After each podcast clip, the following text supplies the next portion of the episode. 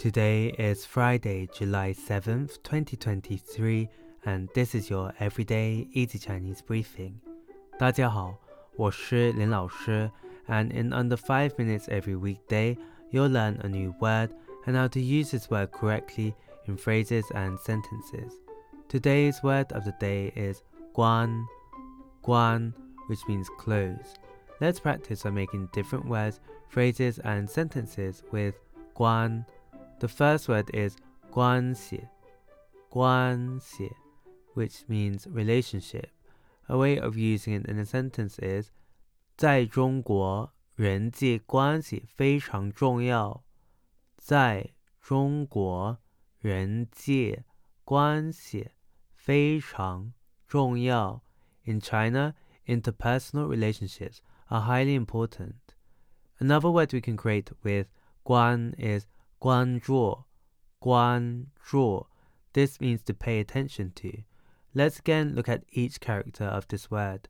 Guan means close and draw means attention.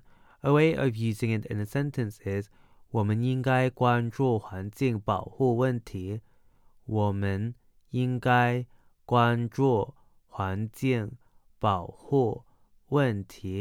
We is pay attention to environmental protection issues. Finally, we can create the word 关门,关门, which means to close down. The 门 here means door. A way of using it in a sentence is 商店已经关门了，请明天再来。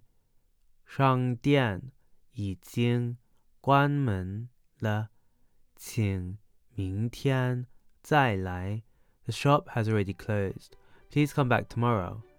Today we looked at the word guan, which means close, and we created other words using it. These are guanxi, relationship, guanzhu, to pay attention to, and guanmen, to close down. To see this podcast transcript, please head over to the forum section of our website, www.everydayeasychinese.com, where you can find even more free Chinese language resources. See you again soon for more practice.